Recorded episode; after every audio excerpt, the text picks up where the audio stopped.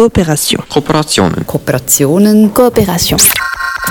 Hello. Guten Tag. Bonjour. Ciao. Hola. Buongiorno. Guten Tag und herzlich willkommen bei Movecast, dem Podcast von Movetia, die nationale Agentur zur Förderung von Austausch und Mobilität. In dieser achten Episode interessieren wir uns für Kooperationen. Qu'est-ce qu'une coopération? Quelle est la différence avec un échange et une mobilité? Julia Grunenfelder, collaboratrice chez Movetia, répond aux questions de Marie-Cécile et nous livre des éléments clés pour mieux comprendre ce qu'est une coopération. Nous sommes dans les bureaux de Mouvesia avec Julia Grunenfelder, coordinatrice de projet de coopération chez Mouvesia. Bonjour Julia. Dis-nous, est-ce que tu pourrais nous expliquer la différence entre un projet de mobilité et un projet de coopération? Und stellen uns ein ganz einfaches Beispiel vor. Eine Person verlässt ihren Arbeits-, Lern-, Ausbildungsort in der Schweiz und verbringt eine gewisse Zeit im Ausland. Was uns hier interessiert, sind ihre individuellen Erfahrungen, ihr Lernen. Im Gegensatz dazu verstehen wir unter Kooperationen die Zusammenarbeit zwischen Institutionen oder Organisationen. Es geht darum, dass im Austausch zwischen Personen etwas gemacht wird, das die Organisation weiterbringt, das der Organisation hilft zu lernen.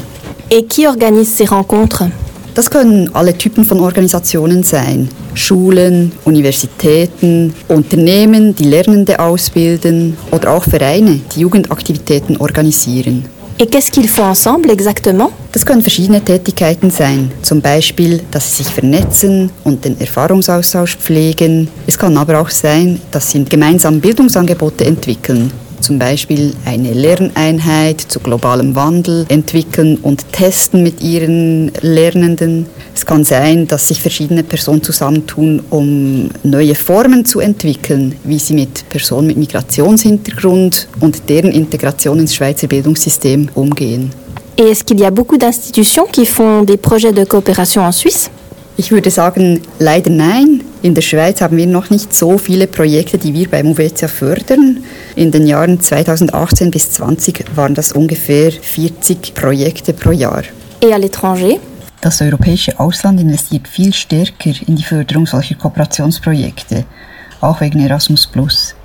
Österreich, das äh, vergleichbar ist von der Einwohnerzahl und der Bildungssystemstruktur, hat im gleichen Zeitraum mehr als 150 Projekte pro Jahr unter österreichischer Leitung gefördert. Von den 40 Projekten pro Jahr, die Movetia förderte, waren jeweils ca. 20 Projekte unter Schweizer Leitung. Von Österreich wissen wir auch, dass das Interesse an der Zusammenarbeit mit der Schweiz sehr hoch ist und von dem her hoffen wir, dass wir auch mit neuen Angeboten bei Movetia in Zukunft noch viel mehr Projekte fördern können. Merci Julia, on y voit plus clair maintenant. Merci Julia et Marie-Cécile. Maintenant que nous avons mieux saisi la différence entre un échange et une coopération, une autre question nous vient à l'esprit. Comment concrètement une coopération peut-elle prendre forme? Afin de se faire une meilleure idée, nous avons retenu deux projets à vous présenter.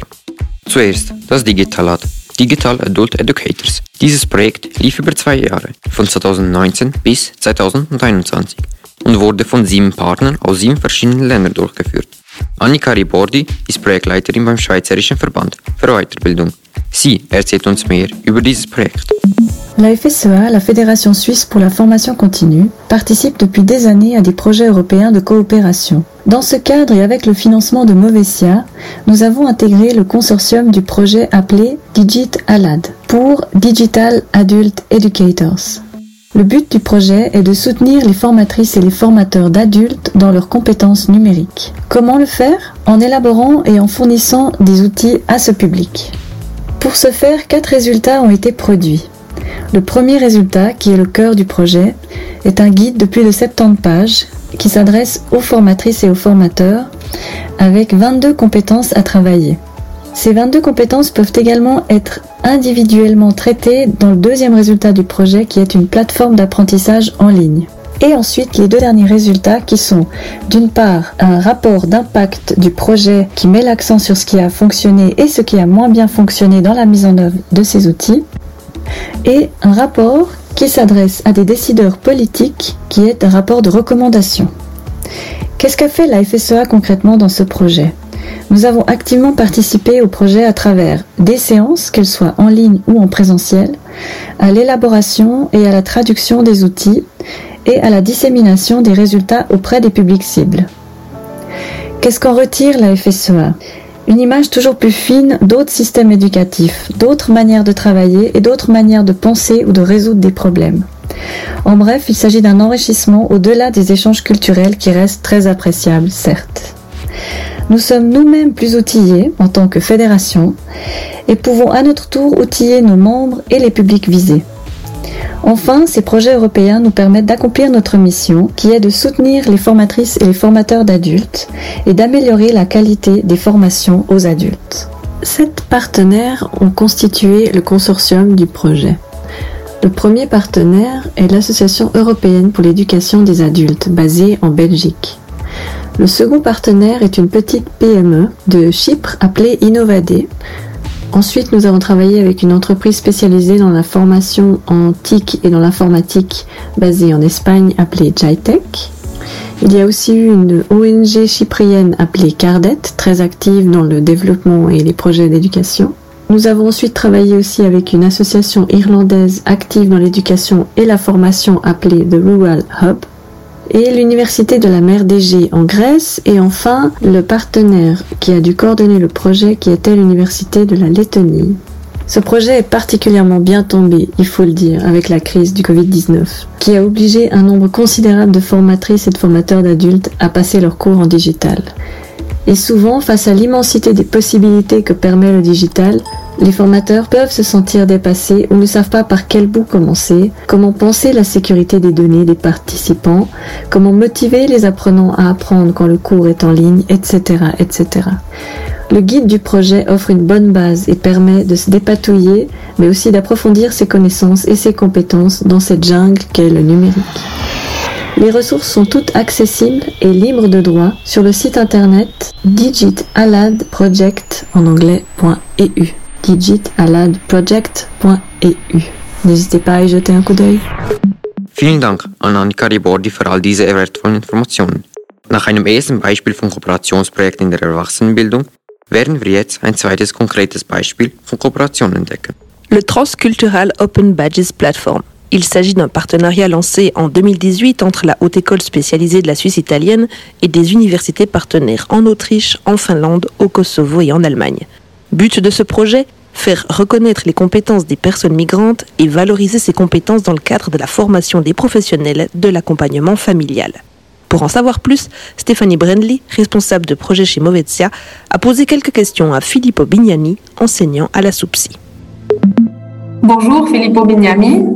Buongiorno, buongiorno a lei. Vous dirigez le projet de coopération Transcultural Open Badges Platform. Est-ce que vous pouvez nous présenter le projet Allora, il progetto TOBP, Transcultural Open Badge Platform, come lei giustamente ha detto, si indirizza a un bisogno particolare, cioè quello di dare alle persone migranti, a coloro che arrivano in determinati paesi, la possibilità di riconoscere eh, delle competenze, che spesso è un problema eh, considerevole, perché spesso chi arriva in altri paesi non ha le competenze riconosciute. Il progetto allora mira a operare attraverso le, quei profili professionali che operano con i migranti, non sui migranti stessi, ma co- sui profili professionali che lavorano con i migranti, operatori sociali, operatori che, dell'accoglienza e quant'altro, per dare degli strumenti di riconoscimento delle competenze attraverso questi open badge e attraverso un profilo di competenze che è stato definito nel progetto e che è valido a livello europeo.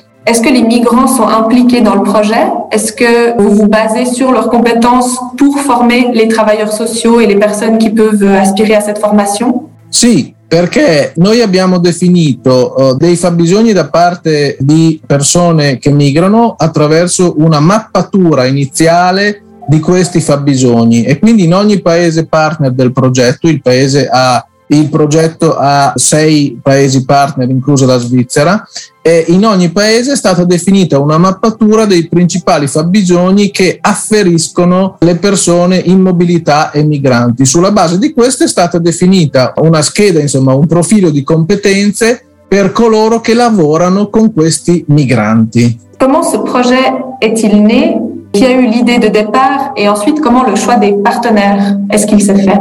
Il progetto eh, innanzitutto si sviluppa perché una parte della rete dei partner che hanno attuato questo progetto era già attiva anche in un progetto precedente che è finito nel 2015 mi sembra.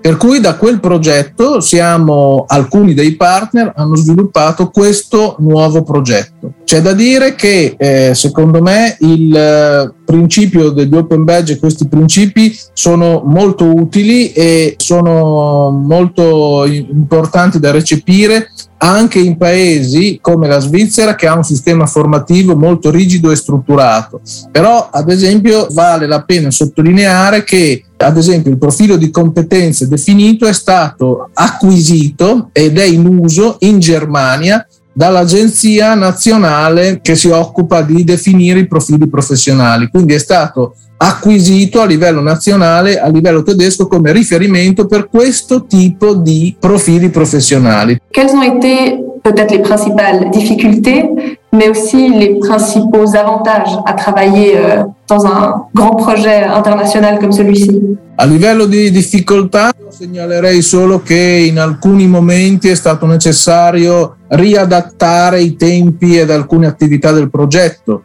Basti dire che eh, per il problema della pandemia abbiamo dovuto riadattare diverse attività. Quindi principalmente alcuni piccoli problemi li si è avuti nel, nel senso che è stato necessario aggiustare alcune tempistiche ed alcune attività. Per il resto direi che sono, queste sono esperienze, queste come tante altre che io ho fatto, sono tutte esperienze molto utili che credo che la Svizzera debba mettere a frutto e aumentare eh, nel senso che avere questi scambi è solo o sostanzialmente un vantaggio per la Svizzera perché può offrire arricchimento per questo tipo di reti e può anche trarre, fruire eh, vantaggi da questo tipo di partecipazione. Filippo Bignami, merci beaucoup pour uh, cet entretien. Grazie, grazie a voi e grazie a Movezia per il supporto e la collaborazione in questi tipi di progetto. Vielen herzlichen Dank an alle Teilnehmer von dieser achten Episode von Movecast über die Kooperationen. Bevor wir uns trennen, wollen wir herausfinden, welcher Klang des Austausches in der siebten Episode war.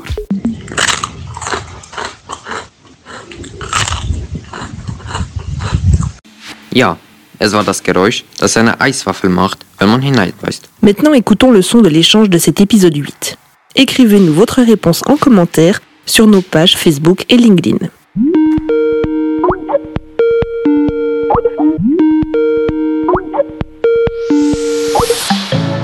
Et voilà, vous savez désormais tout sur les coopérations.